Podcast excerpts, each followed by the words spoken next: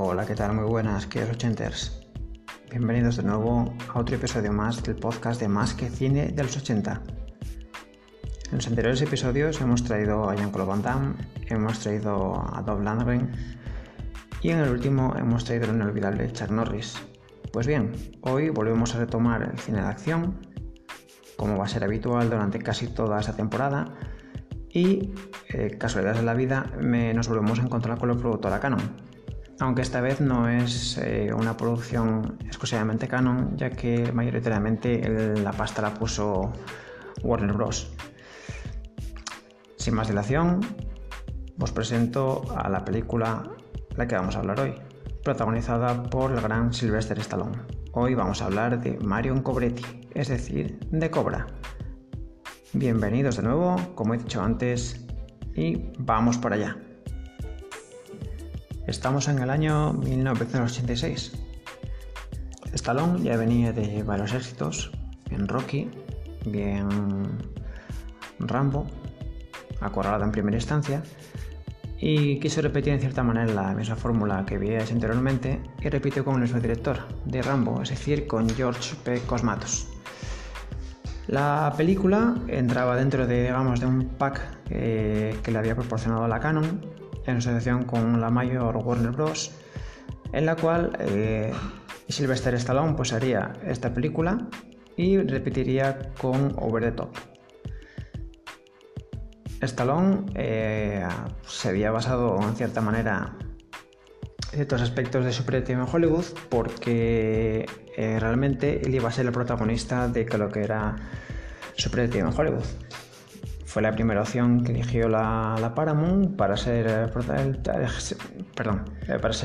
protagonista, pero Sly no quería meterle tanta vis cómica como le meteríamos luego en pantalla con el gran Eddie Murphy. Por lo tanto, él cogería ideas de lo que iba a ser su proyecto en Hollywood, eh, intentó dar un poquitín más de, violencia, un poquitín más de socarronería y lo convirtió en lo que conocemos con el nombre de, de Marion Cobretti. La producción, eh, lejos de ser una, digamos, una balsa de aceite, tuvo bastantes problemas. Eh, dicen las malas lenguas que sobre todo debido al ego que tenía muy subido de aquella época Sylvester Stallone y su, eh, digamos, inminente, más bien reciente iniciada relación con la diva danesa Brigitte Nielsen, que sería su parte en aire en esta película. Para los que peinamos canas, para los que podíamos verla en su estreno, eh, Cobra rápidamente se convirtió en un fenómeno de culto. Eh, una película de estas que, marcan una época. Todos nos acordamos de la cerilla que llevaba siempre en la boca, eh, las gafas de sol, esa marca de, sabemos que, le veíamos como con polichuleta quedamos en polichuleta, encima con camisa negra, eh, los guantes para conducir, aquel coche tan molón que se gastaba Sylvester Stallone. Y lo dicho, eh, sobre todo para, los que ya vamos, en su estreno y disfrutamos con los cada uno de los revisionados que le metemos, eh, rápidamente se convirtió en una joya de culto. Tuvo un presupuesto bastante pequeñito, la verdad que no sé si eran unos 30 millones de euros, no llegaba, de la cual pues lógicamente casi toda la pasta se le iba para el señor Sylvester Stallone, pero eh, su popularidad y el hecho de que tuviese tanta éxito, pues hizo que, lo que fuese el tema de el tema de, alquileres en videoclubs y el tema del boca a boca, pues hizo que se convirtiese en las cuatro películas más taquilleras del año 1986. Eh, no es una película que dure mucho, pero no nos vengamos a engaños, no dura mucho porque no se quería que no se consideraba que si fuese, se consideraba que si fuese, si era demasiado larga, no iba a ser un pelotazo. Mira, para ser exactos, la película estaba presupuestada en 25 millones de dólares, pero llegó a alcanzar la cifra nada desdeñable de 160 millones a lo largo todo el mundo, lo cual le convirtió en la segunda film más, digamos, que, que mejor apertura tuvo, junto con Star Trek 4 Y luego también Poltergeist 2, que se había estrenado en el, 23 de mayo. Esta sería una semana antes. No supera las expectativas que se habían tenido con Rambo y con Rocky 4, pero aún así consiguió ser una de las mejores películas, de las más taquilleras de Sylvester Stallone. Lo cual además incluye también ciertos beneficios para la Canon, que ya en aquella época ya estaba pasando por dificultades económicas provenientes de la inversión eh, que ya estaba preparada para realizar con Masters del Universo y que posteriormente eh, haría también con Superman 4 y que acabaría en la bancarrota de la Canon. De hecho, si os dais cuenta, en ningún momento nos aparece el logo típico de la Canon, sino se aparece, eh, se presenta la película en los créditos iniciales como una Canon Group Film, como una producción de Joran y Golan Globus, pero en ningún momento vamos a aparecer ni tampoco la, melodía de la Canon ni su logotipo característico. ¿De acuerdo? Eh, como expliqué al principio, eh, sería debido a que era más bien una producción de la Warner y que a la cual cedía parte de los beneficios a la Canon. ¿De acuerdo? El control que conllevaba eso también, que el control de toda la producción recaía más en Sly que lo que hubiese pasado si hubiese estado eh, en Golan o Joran Globus dentro de, dentro de todo lo que es el, cotarro de la película. Sabéis que ellos eran unas personas que controlaban bastante todo el tema de presupuesto, montaje, dirección, lo controlaban todo. Y aquí, sin embargo, pues se dejó todo en manos de, de la gran estrella, de Stallone, lo cual derivaría en un montón de problemas que luego más adelante comentaré. Pero bueno, vamos a lo que es en sí la, película.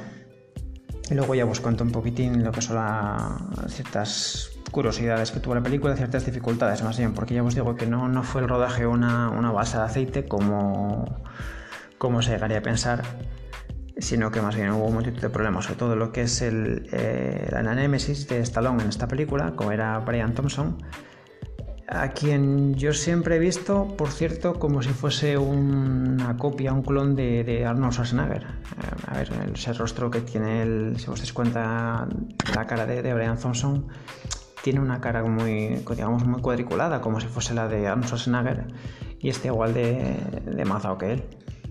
Sobre todo hay un par de escenas en la película, sobre todo aquella escena en la que se le ve afilando un cuchillo en el que se le ve cómo se le marcan todas las venas, se le ve muy, muy trabajado muscularmente y ahí es donde pega un bastante parecido con Schwarzenegger, que por cierto, no sé si lo sabréis, pero bueno, William Thompson apareció en el, en el primer Terminator. Eh, estaba junto a aquellos punkis. Si os dais cuenta cuando llega Arnold a la Tierra, en el observatorio, y aparece unos punkis al lado de unos punkis que están Bill Paxton y uno de los otros punkis a los cuales se carga Arnie era justamente el señor Thompson. Pero bueno, lo que vamos.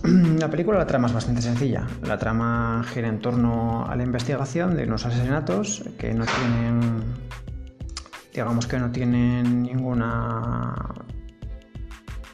no tienen ninguna relación y están realizados por una secta satánica eh, llamadas El Nuevo Mundo.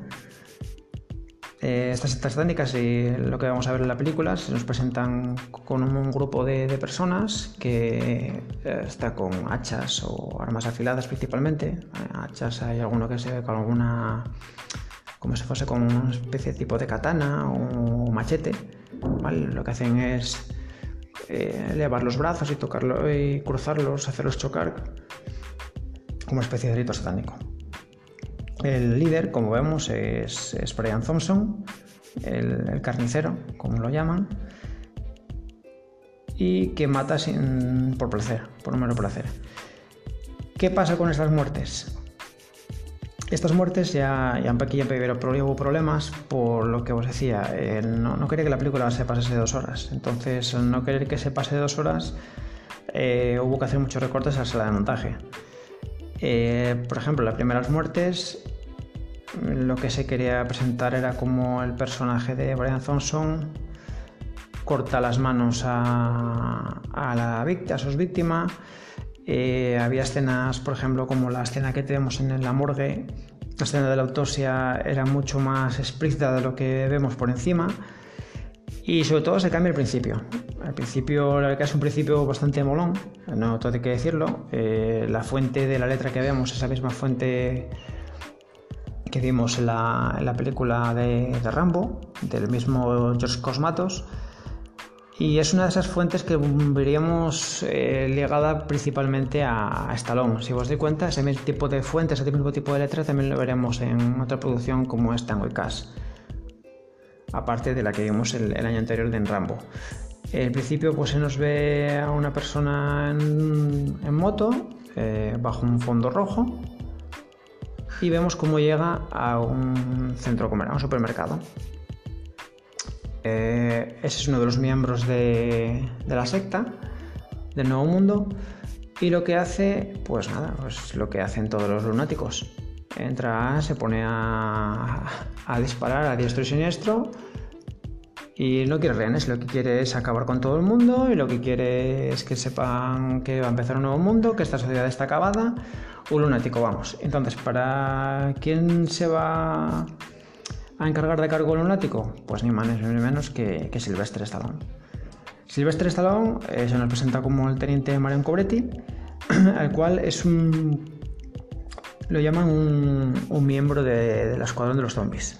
El Escuadrón de los Zombies es una idea que cogió Stallone de un grupo real que se llamaba así Escuadrón de los Zombies, que patrullaba solamente por las noches en Bélgica y que usaban métodos muy expeditivos. Eh, no estaban, digamos que no estaban ligados con ninguna comandancia policial y seguían sus propios métodos.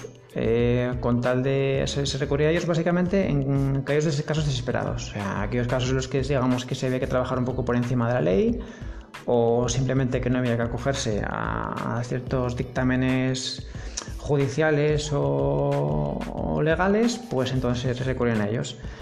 En este caso, bueno, por el tema, no sé si es por tema de presupuesto o por lo que fuese, eh, solo estaría, solo veríamos de, parte de este escuadrón de los zombies, solamente veríamos a, Sylvester Stallone y a, su compañero. Su compañero, que en esta película está interpretado por René Santoni y que atiende el nombre de, González. Sería, que serían los únicos que se, se formarían parte del escuadrón de los zombies. La entrada, como siempre, pues muy triunfal de señor Stallone dentro del supermercado. Sus gafas de sol, atentos, no se quita las gafas de sol en ningún momento, con su cerilla metida dentro de, la boca sin encender, que solo se la quita para beber una Cors. Si os dais cuenta, esa es otra cosa de las que también tenemos que ver en esta película, es que el dinero procedente no venía desde, o sea, el dinero de Palada, el dinero, perdón, déjame tomar un trago de un trago de cerveza que si no hablando yo solo se me queda se me queda garganta seca. El dinero no solamente procedía de la Warner, no solamente procedía de lo que era la Canon, sino que había que buscar unas fuentes de, otras fuentes de financiación. Y aquí eh, ya los de la Warner eran muy cucos los de la Warner y de Stallone, porque Stallone fue el encargado de que Pepsi pusiese pasta para hacer la película. Fue el encargado de que Coors también apareciese en la película. Y fue el encargado, ojito, también de que Coca-Cola presentase sus productos dentro de la película. Eh, yo no sé si lo sabéis, pero en Estados Unidos eh, por lo menos hasta hace unos años, se suele consumir más Pepsi que, que Coca-Cola.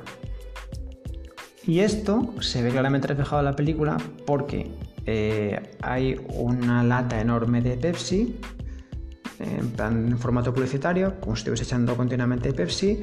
Hay una máquina muy grande de Pepsi. Eh, hay un, neón enorme en la casa de, cerca de la casa de, Stallone, todo de Pepsi. Y aparte hay también eh, pues bueno, un logo, de, de Coors y un palé lleno de cervezas Coors. Mientras que de Coca-Cola, pues bueno, es una, pequeña reseña que aparece en la película. Pero simplemente por esa reseña, imaginamos que, que la mayoría de, de, estas marcas pues solían pagar entre algunas oscilaban entre el, millón de dólares y dependiendo de la cantidad de veces que apareces en la película, pues se pueden llegar a alcanzar hasta 5 o 10 millones de dólares. Eh, no, no da en grandes superproducciones, en pequeñas producciones, pues lógicamente en esta creo que Pepsi pagó, llegó a pagar un, sí que llegó a pagar un millón de dólares, eh, el cual se sufragó, fue para destinar para pagar los salarios de los, los salarios de los actores. Kors creo que había pagado unos, déjame que lo revise, unos 200 mil dólares y Coca-Cola fue la que menos pagó. Coca-Cola que salía que había pagado unos 100 mil dólares. Pero bueno, que para que veáis cómo también trabajaban las estrellas a manera de conseguir financiación para sus películas. Porque, claro, eh, en este caso, la Warner tampoco es que tuviese muchas esperanzas con ella, y menos estando también la Canon metida por medio. Sabes que la Canon no suele hacer presupuestos de más de 30 millones de dólares. Se ajustaban a menos presupuestos, entonces, claro, viendo todo esto, pues no se veían. La Warner no se veía capacitada para, para dar más, digamos, más músculo económico a lo que era la película. Esta escena, en la que tiene lugar dentro de, dentro del lugar del supermercado, es donde vemos unas primeras frases lapidarias que suele soltar eh, Stallone a lo largo de la película. Que aquí no son muchas, pero son, digamos que son pocas, pero, pero que bueno, que marcan.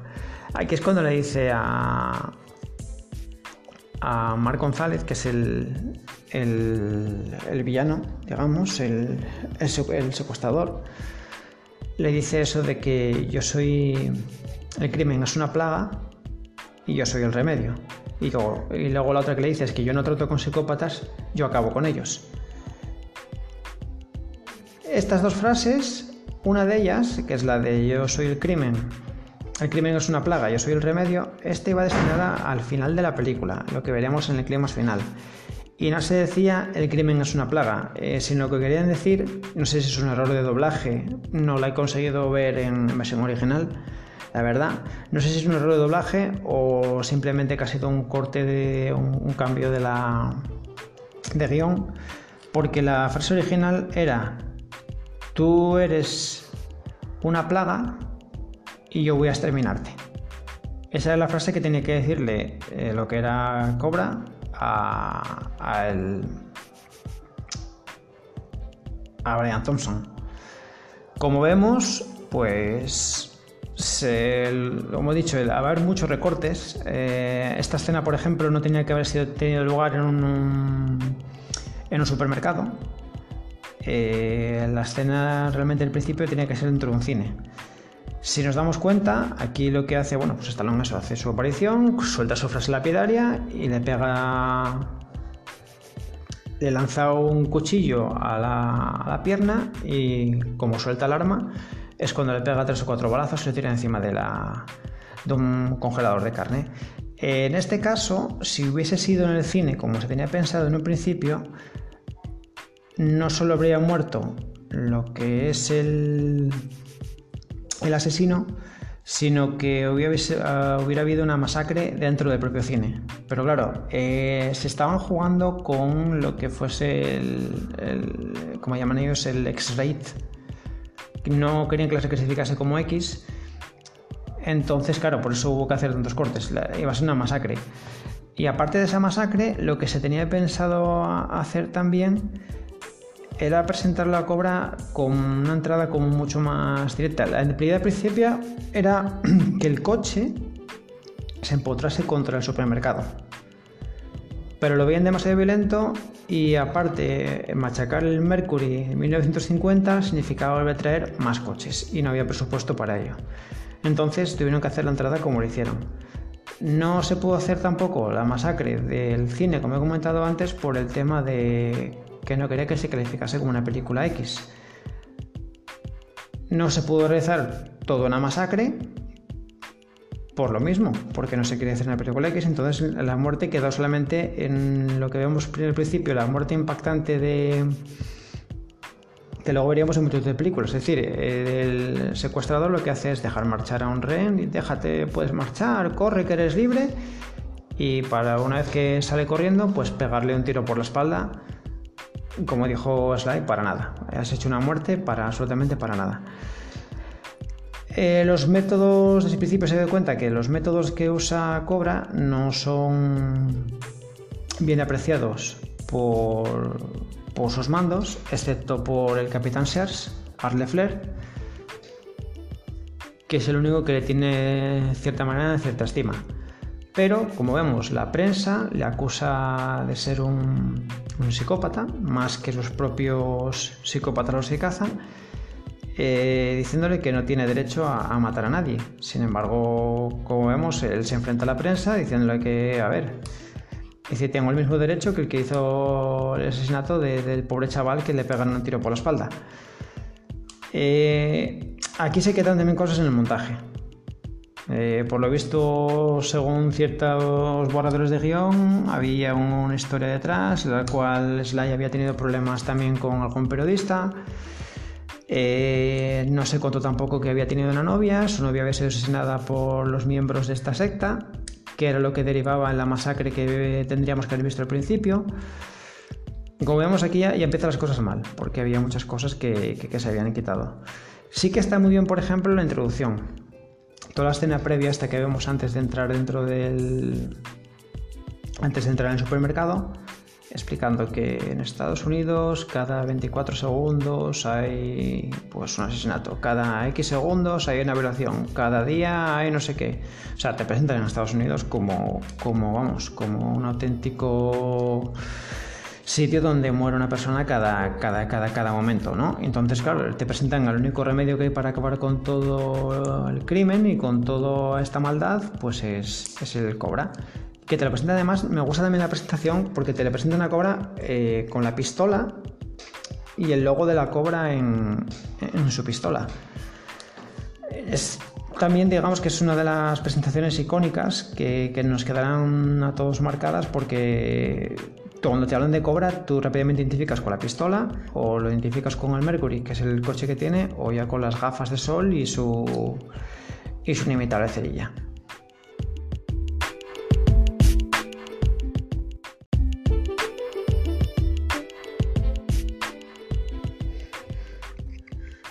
Lo siguiente que vemos en la película, pues ya va a ser el, digamos que es la trama principal. Lo primero que vimos es una presentación de personajes y ahora lo que nos vamos a centrar es en lo que es realmente la, película. Eh, hay un asesinato de, de Brian Thompson y toda su, progenie. Y el error que incurren es que son vistos por, por el personaje interpretado por Birgit Nielsen, que por aquella ya formaba parte de la vida de Sylvester Stallone, ya que estaba saliendo con él. Como curiosidad, deciros que en esta película, si os dais cuenta, eh, Brigitte siempre fue una. Vanessa siempre tuvo el pelo muy arrubiado y un pelo muy corto. Y sin embargo, donde todo el metraje de la película lo que usa son, es una peluca, salvo en las escenas de. en las escenas del, en la que hace de modelo. Eh, ella, pues eso, lo que vemos, ella presencia presencia lo que es el, asesinato y rápidamente pues sabemos que uno de, de los miembros de la pandilla de, Brian Thompson es una policía. Algo que Cobra lo sabe desde el principio. Él sabe que hay una. sabe que una.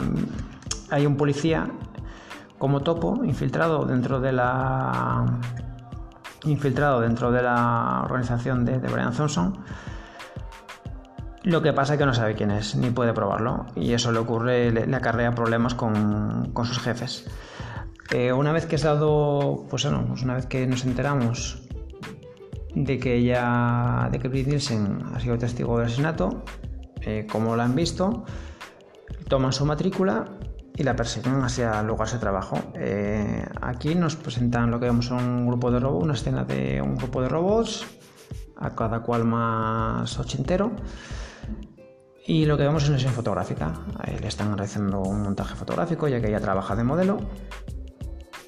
Pero claro, lo que hemos dicho ya ha sido descubierta. Cuando llega cuando acaba la sesión, pues es acompañada por su jefe que, jaja, ¿por qué no te vienes a cenar conmigo? Esto puedes hacer más trabajo. O sea, está flirteando con ella. Y es entonces cuando aparecen ya Brian Thompson y todos sus colegas. Eh, se cargan, como es norma habitual en este tipo de películas, se cargan al fotógrafo. Esa muerte también fue cortada en la sala de montaje. ¿Por qué? Porque la idea principal era que aparte de los balazos que le meten, como vemos en la película, habría otra escena mucho más impactante que era eh, el tumbado en el suelo, ahogándose con su propia sangre, saliendo la sangre a borbotones por todos los lados y siguiendo disparándole. Pero debido a su extrema violencia, y por lo dicho, no querían que fuese eh, calificada como X, pues no pudo ser rodada.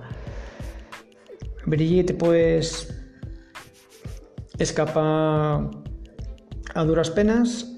Eh, eh, Stallone y su compañero González eh, se, encargan de, protegerla, en cierta manera. Y como ha fallado, eh, Brian Thompson lo que decide pues es, buscar dónde va a estar ella para matarla otra vez. Se entera que está en el hospital a través de su compañera sentimental. Kim, yo creo, no sé si es compañera sentimental o más actúa como, como una madre. Y lo que hacen es. Esta escena a mí me impactó mucho porque es la que vos comentaba al principio de la película, que se pareció mucho a. Brian me, me, pareció mucho a, Arnold Schwarzenegger. Él está afilando un cuchillo. ¿eh? Está afilando un cuchillo. Eh, le veis cómo se le marcan mucho las venas, cómo está con esa camiseta de tirantes que se le ve muy trabajado muscularmente, es decir, tiene una masa del tío que, te, te, acojona. En realidad, vemos además cómo es, tiene cierto toque de sádico cuando ella le dice voy a ir a por voy a ir a por ella, vamos a voy a ir a matarla y dice no, no, no, yo quiero ir a por ella y lo que hace es cortarse un poco con el, con el cuchillo. Ese corte que vemos en la película es un corte real porque el cuchillo realmente estaba afilado y ese cuchillo fue un diseño hecho por Herman Snyder y ya que fue encargado por, por Sylvester Stallone, ya que eh, Sly quería que el villano tuviese un arma por el cual eh, rápidamente todo el mundo lo identificase. El arma, pues bueno, era la hoja, lógicamente la hoja de metal, pero para que tuviese eso de brillo, no sé si os dais cuenta que tiene unos destellos muy marcados durante la película, la, cámara lo enfoca de tal manera que es... Hace eso, como si fuese un arma, no sé, a ver, eh, digamos que sería como si fuese la espada de Excalibur, un arma icónica. Eso, te lo va enfocando, se le ven unos destellos, y años más tarde lo que Brian Thompson comentaría sería que eh, sí que estaba hecha de metal, lo que es la hoja, pero lo que son los pinchos y la empuñadura era una especie de, plástico que estaba muy, muy abriantado para justamente para eso, para que cuando la cámara lo enfocase, dependiendo de la longitud de, luz del, lugar donde eh, se, iluminase, pues emitiese aquellos destellos que vemos en la película. Eh, lo siguiente que vemos es como Brian Thompson pues, se tiñe el pelo de, negro, se pone unas gafas y se dirige rápidamente al hospital donde está donde está el personaje de, de, Nielsen, de Ingrid, que se llama, lógicamente no se va a llamar de otra manera, ya que esa pinta nórdica, pues lógicamente tiene que tener un, nombre nórdico. Pues lo dicho, se va al hospital, eh, se va en busca de ella, pero claro, va dejando su reguero de sangre. Eh, se carga a una anciana. Esa escena tenía que haber sido explícita, tenía que haberse visto en la película, lo mismo, se volvieron a cortar. Luego se encarga de matar a unas enfermeras que sospecha de él, que la está siguiendo. La muerte de la enfermera eh, iba a ser mucho más lenta también, ya que se iba a ver no solo su sangre, sino trozos de su cuerpo estampados contra la pared. Pero por lo que hemos comentado antes, al ser no que ser calificada como R, tampoco se pudo realizar. Y luego ya vemos como él pues, se acerca a la habitación de Ingrid. Eh, qué casualidad, en aquel momento ella no está en la cama, sino que está en el, en el baño. Y cuando le va a cuchillar, pues bueno, pues se persigue contra el baño. Y esa escena, pues sí, pues, a mí por lo menos eh, se me vino a la cabeza la escena del resplandor, que ya cuando Jack Nicholson empieza a darle con el hacha a la puerta del baño, pues aquí es más o menos lo mismo. Lo que pasa es que en vez de con un hacha, pues lo que hace es cuchillar, acuchillar la, la puerta hasta que la rompe. Ingrid consigue escapar, enciende la alarma de incendios y es cuando llega ya Stallone y deciden que lo mejor para, garantizar la seguridad de ella es, sacarla de allí y llevarla a un sitio seguro, que solamente conozca él. Eh, lo que pasa es que, claro, lo mismo. Eh, él sigue sabiendo que hay una policía, alguien de la policía está trabajando para la secta, pero no sabe quién. Y entonces, pues bueno, pues vuelven a meter a lo que era la Ali Garlington, que es la, digamos, la, villana de la película. La meten en el equipo para ir a, a donde, quiere, donde quieren ocultarla. Eh, voy a hacer un impasse aquí, ¿vale? Mm, me he saltado un par de cositas. Y es que, por ejemplo, a Lee Garlington, la que es la, villana de la película, eh, se le hizo el papel, se le cogió, digamos que de sopetón. Se quería un villano muy marcado, pero también se quería que ese villano tuviese a su lado una, una minion, una esbirra, digamos, que fuese mm, tan. Bueno, depende de cómo escuchéis, tan joputa como ella. ¿Vale? Tenía que ser tan joputa como si fuese Brian Thompson, tan cabronazo como él. Y la que mejor daba el pego, pues era, era ella. Eh, cuentan que la audición la tuvo que hacer pues casi de improviso, a eso de la una y media de la mañana. Y claro, eh, consiguieron el papel porque llegó tan sumamente rebotada de tan mala hostia que cuando leyó el guion junto a Brian Thompson, eh, tanto George Cosmatos como Sly, que estaba presente, pues nada más verlas no tuvieron más que reírse, porque es que le estaba encantando cómo, cómo estaba trabajando la, escena. Entonces fue cogido directamente por eso. Y luego eh, me gustó también mucho la presentación de lo que es la del Mercury. Una vez que pasa lo del supermercado, eh, Sly pues, se va a su casa. Eh, en su flamante Mercury de 1950 y llega cuando llega a su casa pues lo que hace es quitarle de medio un sitio donde están aparcados a un grupo de, chicanos es el chicano pues se parece el típico chicano que se aparece en los 80 es decir con una braga en el pelo una, braga, bueno, miento, una, una redecilla en el pelo, es en plan, ¿qué pacha, güey? ¿Qué te voy a dar? No sé qué, te voy a dar no sé qué temas chinga tu madre, ¿eh? es como, como hablan así en los años 80. Y luego no me gusta mucho la presentación de, o sea, le dice que, tenga cuidado, que, que es malo para él, que se metan con él y dice que ¿por qué es malo que se, por qué es, por qué es malo aparcar aquí? Dice, no, no es que es malo, es que yo soy malo para ti él ya, eso, se empieza, nos presenta, quiere presentar un poquitín lo que es el, papel de, Cobra fuera de lo que es el ámbito policial. Luego nos lo presentan en su casa, eh, su casa, su dieta, pues por lo visto tampoco es que deba ser muy buena. La casa, aparentemente, para ser un policía, estamos acostumbrados a ver policías desaliñados completamente, con unas casas hechas una auténtica pocilga, como puede ser la de Martin Rix en el Maletal, Mismamente Axel Foley, el piso que tenía en Detroit no era nada del otro mundo, pues este se le ve bastante limpito, aseado, luminoso. Lo único la comida, pues la comida le vemos coger un trozo de pizza, cortarla con unas tijeras y vemos coger una, una huevera. ¿Qué pensamos que va a tener huevos? ¿Que va a ser una tortilla? Pues no, lo que tiene la huevera metido son los artilugios para limpiar la... para limpiar su arma. Mientras está viendo dibujos. O sea, aquí ya es un contrapunto. Tú estás viendo un tipo duro que está viendo dibujos. Bueno, también los veía Martin Riggs en el Maletal. Pero bueno, y luego nos damos cuenta que estamos en Navidad. O sea, de todas las películas que siempre que hablamos de películas de Navidad, nunca conseguimos, no sé por qué, nunca identificamos Cobra como una película de Navidad. Pues ya va siendo hora de que identifiquemos Cobra como una película de Navidad. Porque si os des cuenta, al principio del supermercado, eh, Estamos en plenas compras navideñas. Cuando enciende la televisión, los dibujos son dibujos animados.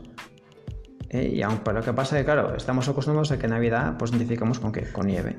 Y aquí no. Aquí como estamos en el soleado de Los Ángeles, pues es soleado. Tiempo soleado, entonces no, no, no parece que, que, seamos en plenas Navidades.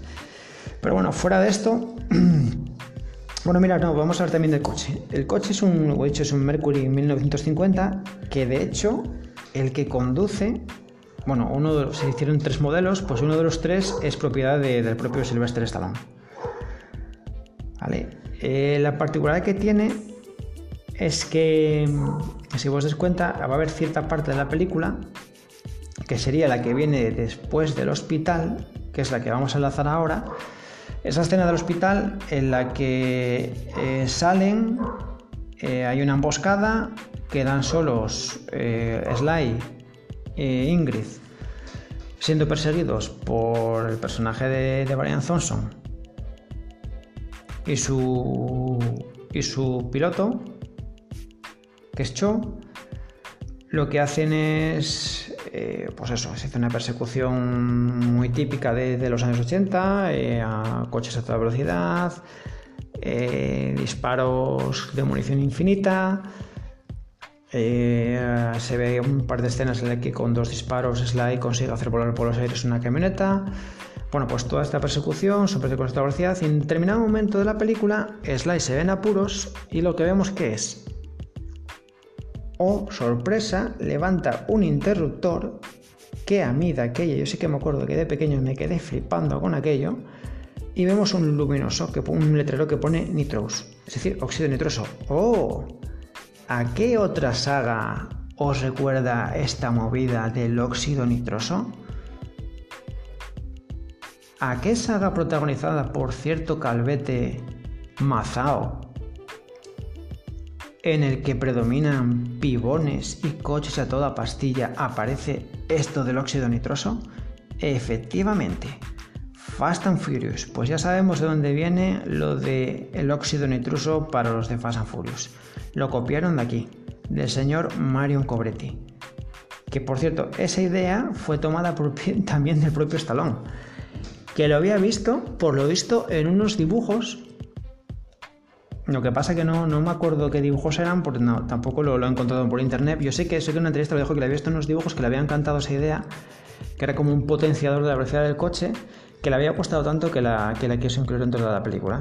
Pues eso, ves. Eh, levanta el interruptor, le pega al botón, a la palanca y el coche sale disparado.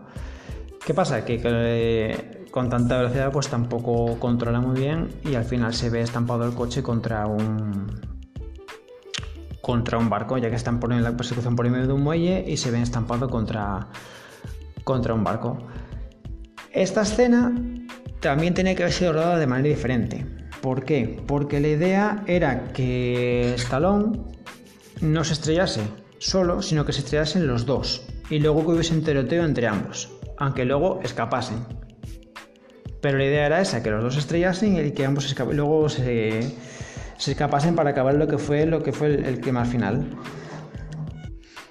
Y bien, pues una vez superado ya lo que es el, tema de esta persecución, tras esta persecución, que como os he dicho no tenía que haber acabado así, pues ya nos acercamos al clima final.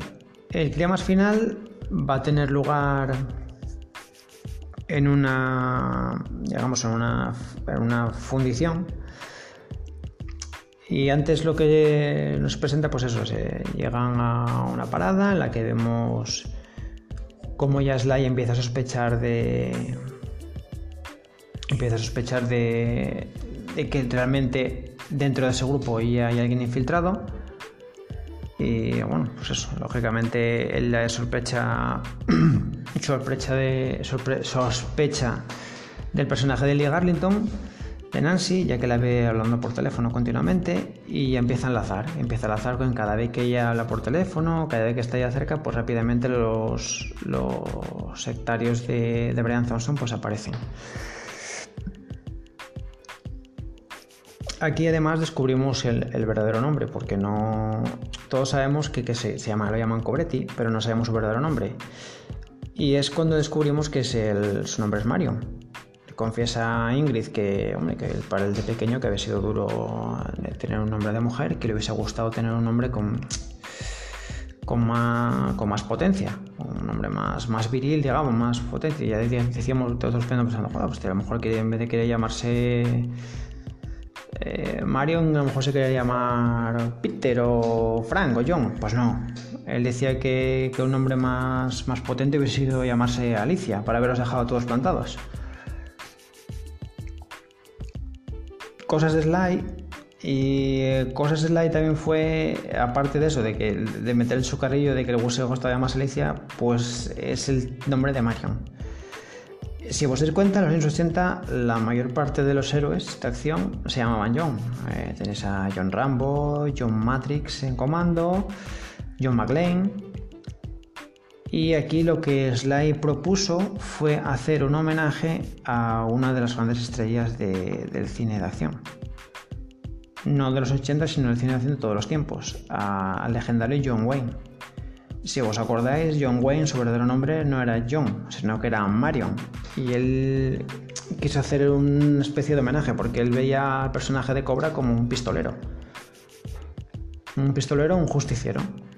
Y él quería eso, que, quería hacerle una especie de homenaje aquí, porque además eh, creo recordar que había muerto recientemente, hacía un par de años, y la idea de y la idea de, del propio Stallone era que haber trabajado con él en algún momento. Entonces de ahí este particular homenaje que le hiciese con, su nombre.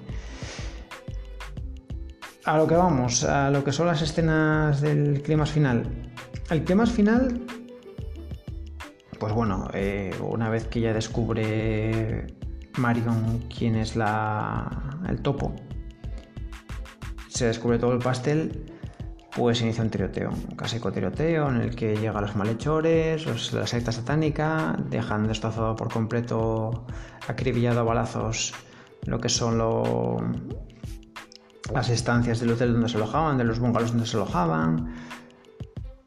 no matan a casi nadie de la gente del pueblo, cuando realmente lo que se tenía pensado era hacer una masacre por completo en el pueblo. Si os dais cuenta, la parte de la acción se deriva a los viñedos. Esa parte de los viñedos tampoco tiene que haber sido, tiene que haber sido todo dentro de una ciudad. De hecho, se había elegido Seattle por Seattle y mm, por la noche, tenía que haber sido el rodaje, no por el día. Pero la época en la que se rodaba eh, había un problema y era una plaga de mosquitos. Y hacía mucho calor y los, con la cantidad de mosquitos que había, pues hacerlo por la noche hubiese sido casi, casi imposible. Entonces decidió hacerse a primera hora de la mañana, meterse por una zona de viñedos para que no hubiese tampoco que contratar tantos extras. Y aquí en la zona de viñedos, pues vamos a ver, eh, pues digamos lo que es cierta parte marca de la Canon, es decir, eh, munición infinita y disparos que parece que no van a ningún lado y al final te cargas tres o cuatro de una sola lazada. Eso lo vemos varias veces como, como lo hace Sly disparando. Eh, si os cuenta casi no vemos tampoco lo que es la llama de, ¿sabes? Esa pequeña chispita que se suele ver cuando disparas. No se ve nada tampoco en esta película. Fue cosa también del montaje, cosa de, reducción de presupuesto. Eh, y luego cosas también de, Cosmatos, porque hubo momentos de la película en el que sí estaba bajo dirección George Cosmatos, pero otros no. Eh, todos aquellos momentos en los que no estaba Cosmatos, eh, lo que son todos los actores, lo que le tildaban era un tirano, una persona que se dedicaba simplemente a sentarse, a mandar repetir una toma una y otra vez y a fumar, mientras Sly estaba fuera. Sly de aquella, pues ya todo una superestrella y no estaba todo el día continuamente en el rodaje. Eh, las veces que estaba en el rodaje metido, era el que dirigía la película, no el propio Cosmatos. De hecho, toda la escena, la escena final y ni siquiera la rodó él. La escena final la rodó la mayor parte de Cosmatos, porque para que os hagáis una idea, por ejemplo, la escena del monólogo de Brian Thompson contra Sly, en la que sobre todo le empieza a llamar puerca, eh, puerca, ¿qué pasa? Puerca, voy a acabar con todos, puerca. Eh, todo eso ahí, esa escena la rodó solo, eh, bueno, solo, lo rodó antes de la, de la script. Hay una chica con el guion que le estaba leyendo el guion a, a, Brian Thompson y él, pues lo que te hacía era hablar con ella, porque en aquel justo momento en el que tenía que haber hecho esa parte de diálogo junto a Stallone, Stallone se estaba dedicando a ver un partido de baloncesto. O sea que imaginaros eh, también la, manera en la que pasaba de todo eh, Stallone muchas veces entre el rodaje. porque encima él dice las malas lenguas que estaba más pendiente de vigilar lo que estaba haciendo Brigitte Nielsen, que tenía fama de abalanzarse sobre casi todo lo que se movía en aquella época. De hecho, es muy... Eh, si vos recordáis del rodaje de Super en Hollywood 2, pues hubo más de un problema porque había estaba, ella estaba con, liada con Tony Scott. Pero es que no estuvo liado con Tony Scott, sino que lo intentó liarse con Eddie Murphy y por lo visto en esta película eh, más de una vez tuvieron que parar los pies porque intentaba ligarse a, Brian Thompson. Un Brian Thompson que además eh, no tenía, se preocupaba mucho de su papel, él intentaba preguntarle siempre a Sly oye, mira, dime las motivaciones que tengo que hacer para interpretar el papel, dime cómo tengo que ser, dime qué quieres que haga para, para eh, intentar equipararme a tu altura, para poder pelear contigo, para qué quieres, cómo quieres que me ponga. Y Sly eh, decía que simplemente le respondía como los voz, haz lo que quieras, haz lo que te dé por la gana, actúa como mejor quieras, eh, haz lo que, lo que tú veas conveniente, pero sin más. De hecho, eh, a la premier de la premier de la película ni siquiera fue invitado por la propia Warner. Eh, tuvo que pagarse las entradas de su dinero, de su bolsillo, perdón, porque no, no, no había sido invitado. Incluso en las escenas, esta escena al final, eh, si os dais cuenta, él tiene una, pelea muy gorda con, una pelea bastante potente con, con Stallone, a base de cuchillo, a base de, de, pegarse limpio. Eh, Stallone le dio un culetazo con la pistola, le dejó una herida, una brecha en la barbilla que le duró varios días y ni siquiera se preocupó por cómo le, había cómo, le había quedado la herida. La escena en la que le enganchan el gancho eh, fue hecha también por el propio Stallone. Eh, ahí tuvo también una. Dicen las lenguas, las malas lenguas, que tuvo una bastante severa lesión de, de espalda, que hubo de ser. Hubo de ser suturada con varios puntos y, de aquella, después de, todo aquel este embrollo, pues lo que ocurrió fue que estuvieron casi más de 20 años sin hablarse. Eh, hubo rencillas, nunca llegaron a aclararlo del todo y, como os digo, hasta el año 2006-2007 no, no, volvieron a hablar entre ellos por culpa de, de todas aquellas disputas. Como diciendo eso, 26 años larguísimos. Eh, la verdad que Brian nunca, nunca, nunca acaba de entenderlo, porque le habían dejado de lado, si se sentía envidia de él, si veía una amenaza, pero bueno, por lo visto después de 26 años, eh, al coincidir una escuela de épica, ya que la hija de Brian Thompson enseñaba hípica a la hija de Sylvester Stallone, pues por lo visto los dos pues eliminaron rencillas y quedaron, volvieron a quedar como, como buenos amigos. De hecho, se, se especuló con que tuviese un papel relevante en, diré, en la saga de, los mercenarios. Pero Brian no, no, se veía del todo ya, digamos, no se veía... No se veía lo suficientemente preparado para volver a, trabajar en los, en los mercenarios. A pesar de eso, en el año 2014 sí que hizo, digamos, un, plagio de, esa película, de los mercenarios, que en vez de Expendables se llamaba The Extendables. Y The Extendables resulta que él, no se vería fuerte, pero es que fue rodada por él mismo. Fue rodada por él mismo, escrita por él mismo, y lo que hizo fue, pues eso, meter a varios. Fue como una. no digamos como una como una secuela, pero sí como una, copia mala de, de lo que fue de lo que eran los mercenarios. Por ejemplo, aquí sí que estaba trabajando, volví a repetir el papel con, con Lee Garlington en Estados Extendables e incluso consiguió meter a a otro de los, de los que salen en esta película como era como era eh, Leslie, Garza, creo que también trabajaba en esta película, que también eso pues, formaba, pues, parte del casting de los, de los Tiendables. Eh, el hecho de rodar esta película pues sería como otra una respuesta cómica a, la, a afrenta sufrida por, por él por parte de, de Sylvester Stallone. Más cositas. ¿Vale? La, película iba a tener una secuela. Eh, la secuela nunca se llegó a rodar. Eh, se rumorea en el año 2016 creo que fue, se rumoreó con una posible vuelta debido a una publicación en Instagram de Stallone, de Stallone que ponía algo así como throwback o comeback.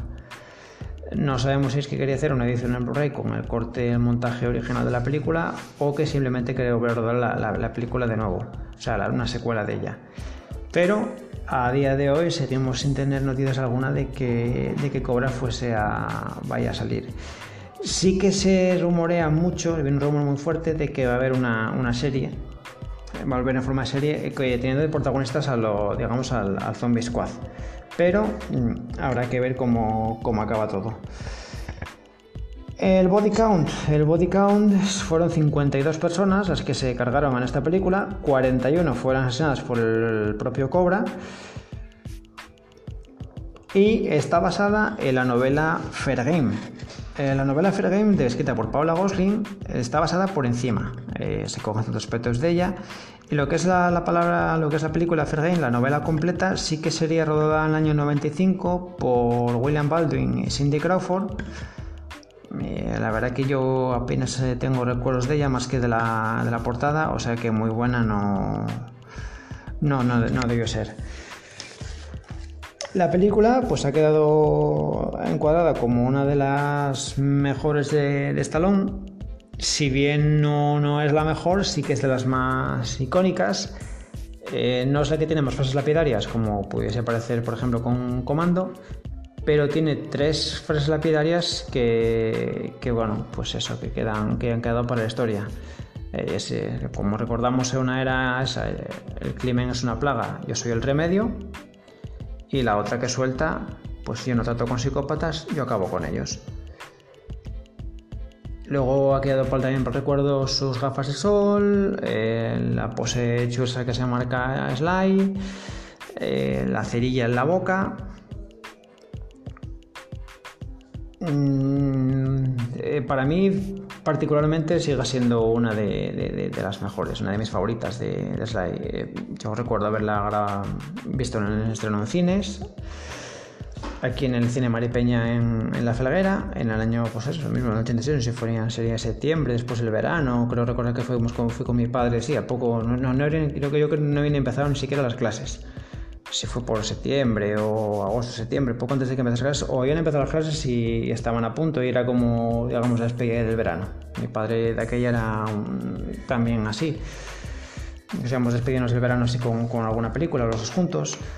Y luego sí que recuerdo haberla alquilado multitud de veces en, en VHS y siempre me ha quedado en la, memoria lo que es la, portada. Esa portada que le vemos con la, con la metralleta a Sly, con su, esa portada de fondo rojo, con las gafas de sol. Es una, una portada que me queda muy, muy marcada, muy, muy icónica, ¿no?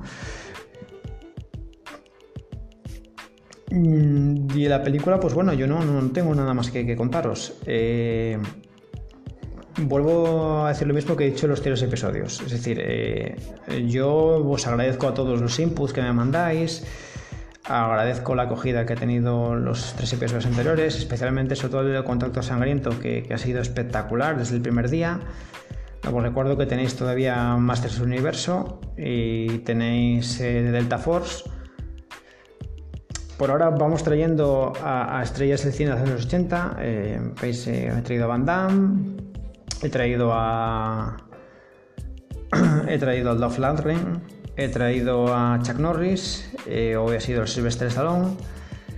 Eh, próximamente, pues seguramente tenga que venir eh, Arnold Schwarzenegger, tendrá que venir Michael Dudikoff, tendrá que venir Jeff X. Pickman y algún otro por ahí que se me, que se me cuele. Pues, repito, mm, os agradezco a todos. Hoy nombraros a todos pues sería ya interminable porque la lista se me hace cada vez más grande. eh, pues eso, el recibimiento y, la, visualización, la visibilidad que le dais al contenido. Eh, intento hacerlo lo más ameno posible. Ya sabéis que no me gustan tampoco los podcasts eternos. Eh, soy una persona que prefiere que me escuchéis mientras entrenáis o yo qué sé, mientras hacéis la, comida mismamente. Y nada, yo creo que no, que no me queda nada más que, deciros. Aparte de las gracias, bueno, pues que nos sigáis en, bueno, me sigáis en la, cuenta de, de más que 180 en Twitter eh, o en Instagram, que también tenemos una pequeña cuenta. Luego tenemos un blog, eh, tenemos reseñadas la mayor parte de las películas de las que vamos a ver en el podcast. Seguramente alguna ya no, no estén metida dentro del blog. Meteremos algunas cosas nuevas. Por ejemplo, este mes pasado pues, he metido la trilogía de Super en Hollywood, donde explico de cierta manera el origen de lo que sería Cobra eh, tenemos razas de noche también que le hemos puesto. El mes que viene viene una joyita de, de Rey Liotta del cine de acción muy, muy molona. Y luego, bueno, si queréis tenéis a mis compañeros eh, Germán, Víctor y David, que son los encargados de la página de Facebook, pues os podéis seguir por ahí también. Y bueno, yo sin más, hasta dentro de unas 4 o 5 semanas, que es cuando me permite un poquitín el tiempo para mí grabar, volveré, volveré seguramente con, otra joya de, nuestra época dorada. Me lo estoy pensando, todavía no sé a quién meteré. Eh, me llama mucho volver a meter a Jeff Spickman, pero a lo mejor no, arma perfecta porque yo creo que que superar el podcast que hicieron mis hermanos de Espartanos el Cine, pues es casi imposible. Entonces, seguramente meteré alguna otra joya fuera de arma perfecta que no sea, que no sea esa. Y si no viene Jeff Spickman, pues no os preocupéis que seguramente vendrá alguien que, que os guste. Pues nada, chicos, yo, familia, sin más dilación, yo me despido de vosotros. Eh, nos vemos por redes sociales. Y bueno, pues eso, nada más que muchas gracias por todo. Como siempre agradecido, vuestro servidor José María Molano. Un abrazo, Chenters, hasta luego.